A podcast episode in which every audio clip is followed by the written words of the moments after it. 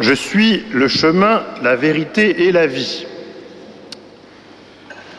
Nous avons eu deux fois l'occasion d'entendre dans cette liturgie cette parole du Seigneur, dans le verset de l'Alléluia d'une part, et puis euh, dans la lecture elle-même, signe peut-être qu'il y a là un point d'insistance hein, sur laquelle la liturgie veut que nous nous penchions.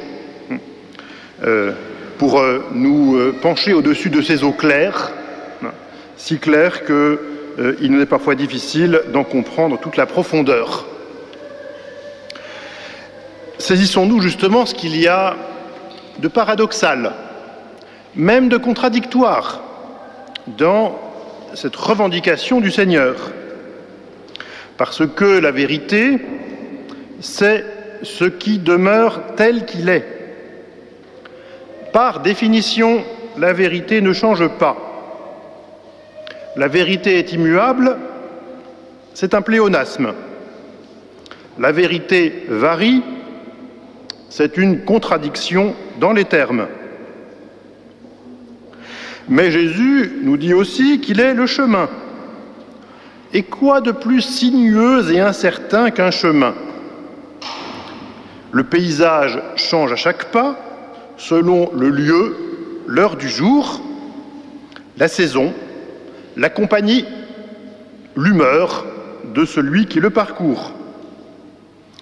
Quant aux voies parcourues par notre Seigneur, en Galilée, en, terre de Canaan, enfin d'Israël en général, infestées de, détrousseurs et d'aventuriers, elles offraient l'image même de l'inconnu et de l'inattendu. Quelque chose sans doute qui échappe euh, à l'expérience que nous faisons sur nos confortables autoroutes. Comment donc le Seigneur peut-il être à la fois le chemin et la vérité? En même temps, ce dont les conditions de circulation ne cessent de se modifier, à l'image de notre vie, qui est la somme de tous les hasards qui l'ont constituée. Tous, ici présents, nous pouvons dire que à chaque instant que nous avons vécu, notre vie aurait pu être différente de ce qu'elle a été. Quoi de commun donc euh, entre ce chemin et la vérité, c'est-à-dire le poids d'être qui habite la réalité, ou plutôt qui est la réalité même? Je suis Dieu et je ne change pas, dit le Seigneur d'Israël par un prophète. Cela équivaut à dire qu'il est la vérité. Ses décisions sont immuables, stables ses jugements, plus que l'univers lui-même. Le ciel et la terre passeront, mes paroles, elles, ne passeront pas. Et donc, ce que ce monde a de vrai, de stable, de durable, lui vient par participation à la parole de Dieu. Cet univers tout entier est suspendu dans son existence à la volonté de Dieu de le faire subsister dans l'être. Et c'est ainsi qu'il y dépose les vestiges de cette vérité divine dans lequel il a été créé. Je suis le chemin et la vérité. Je ne puis m'empêcher d'admirer la puissance de cette formule et l'exigence que le Seigneur euh, y, revendique. Notre temps, qui n'a pu étouffer l'exigence de vérité, le cherche dans la rigidité formelle des lois scientifiques et de leurs avatars dans les sciences humaines, qui ne sont au fond que des tentatives de plier la matière de l'homme aux lois d'airain des mathématiques.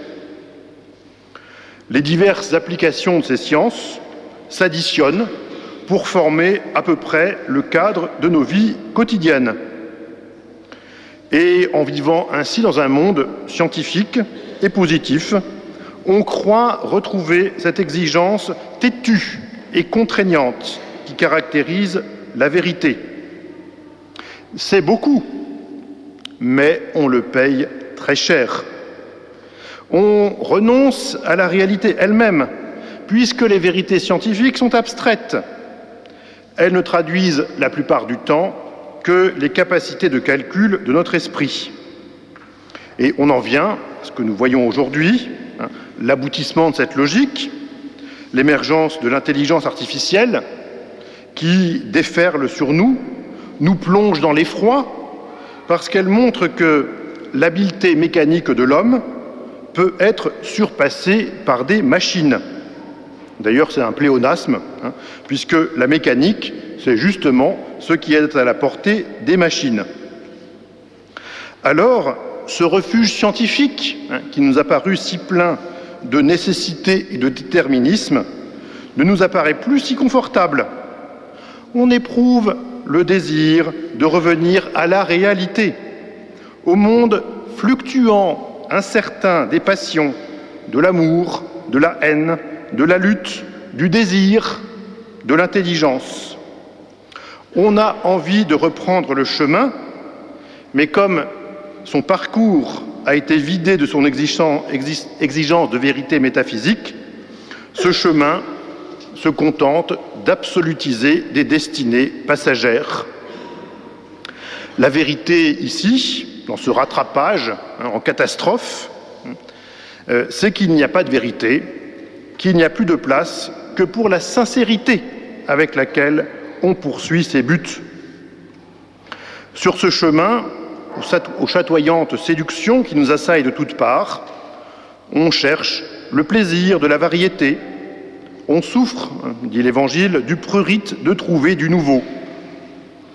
L'exigence de vérité déchoit alors en curiosité, en recherche insatisfaite de l'esprit qui scrute sans fin le monde visible et ses lois, et conçoit toute réalité sur le mode de ce qui est le moins réel. Finalement, au bout de la course, à celui qui pense que sa quête de vérité personnelle exige de déclarer le monde absurde pour justifier sa révolte, il ne lui reste que d'éprouver le goût du malheur. Celui qui ne croit qu'en l'affirmation de lui-même et de ses propres valeurs goûte en fin de compte le mensonge parce qu'il lui assure qu'au moins il n'y a rien à recevoir de personne. Voilà le, le double abîme, la double exigence d'excellence, en quelque sorte, devant laquelle nous place la culture contemporaine. Et heureusement, le Seigneur nous rattrape sur cette pente sombre hein, que d'illustres théologiens du siècle passé ont appelé le drame de l'humanisme athée. Incroyable exigence du Seigneur d'être à la fois le chemin et la vérité, le passage et le terme, la chair pleine de sensibilité, qui a éprouvé toutes les passions de notre humanité avec une intensité sans égale, puisque la sienne n'était pas usée par le péché. Et celui qui a, d'un autre côté, les paroles de la vie éternelle, dont les mots nous font déjà pressentir une nouvelle création au-delà de celle-ci, où Dieu sera tout en tous. Quel évangile que celui-là Ainsi, notre monde n'est pas abandonné au flux du hasard, et en sens inverse, notre intelligence n'atteint pas non plus un idéal désincarné. C'est bien le cœur de la réalité vécue avec intensité qu'elle perçoit et qu'elle ordonne. Du cœur même, du sein même de l'expérience, nous pouvons éprouver ce qui la dépasse. Hein, l'univers, par cette mission du Verbe incarné, est devenu semblable à ces rivières de montagne qui attirent les orpailleurs. Au milieu de tout le flot des scories que l'on rejette, il y a des paillettes d'une matière pure, inaltérable. Et puisque des hommes se mettent en quête de paillettes qui ne leur rapporteront que de l'argent, combien devrions-nous avoir honte de ne pas nous mettre plus à la recherche de ces paroles du Christ qui ont définitivement changé le cours du monde et le nôtre? Demandez-vous, frères et sœurs, combien de paroles du Seigneur avez-vous réellement présentes dans votre mémoire, installées comme quelque chose de stable, qui vous permettent même de faire face aux coups durs Je ne sais pas. Euh, personne ne peut monter au ciel, sinon celui qui est descendu du ciel. Il n'y a pas de plus grand amour que de donner sa vie pour ses amis. Père, glorifie ton Fils, afin que ton Fils te glorifie.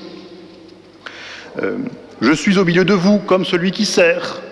On sent bien que tout ça, ce sont les paillettes d'or pur qui ne peut se corrompre qui nous habituent déjà par l'intelligence à cette habitation de la vérité en nous qui nous transforme intérieurement dans la mesure même où elle fait sa demeure, comme c'est la parole qu'il a voulu euh, nous transmettre. Je suis le chemin et la vérité.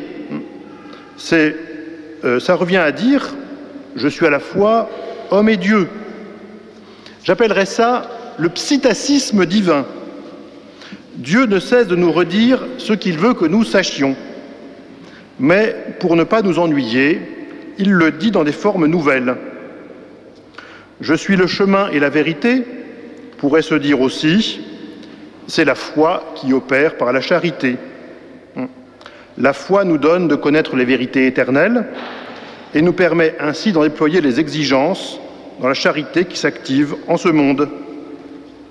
C'est un message pour les contemplatifs, invités à la conversion d'eux-mêmes sur ce chemin pour jouir de la possession de la vérité. On pourrait dire aussi, je suis le chemin et la vérité, le beau et la splendeur du vrai, la vérité qui se diffracte en beauté dans le camailleux tout bigarré du, du chemin sur lequel nous sommes engagés. Au fond, on voit bien que cette exigence extraordinaire dans le Seigneur, c'est récapituler toute l'œuvre de Dieu, à la fois ce vers quoi nous tendons et les moyens pour y parvenir. Tout nous est donné. Et nous sentons bien, hein, comme je vous le disais tout à l'heure, que pour avancer sur ce chemin, il faut être habité par ces paroles du Seigneur. C'est indispensable. C'est comme ça, en quelque sorte, que nous chassons l'erreur le mensonge et que nous nous protégeons contre les séductions extérieures en laissant résider en nous, résonner dans toutes les cavités de notre être cette parole du Seigneur qui est vérité et qui ainsi nous est un viatique sur le chemin. Tout est prêt, tout est là. Il faut maintenant cueillir, accueillir, recevoir et faire et concevoir.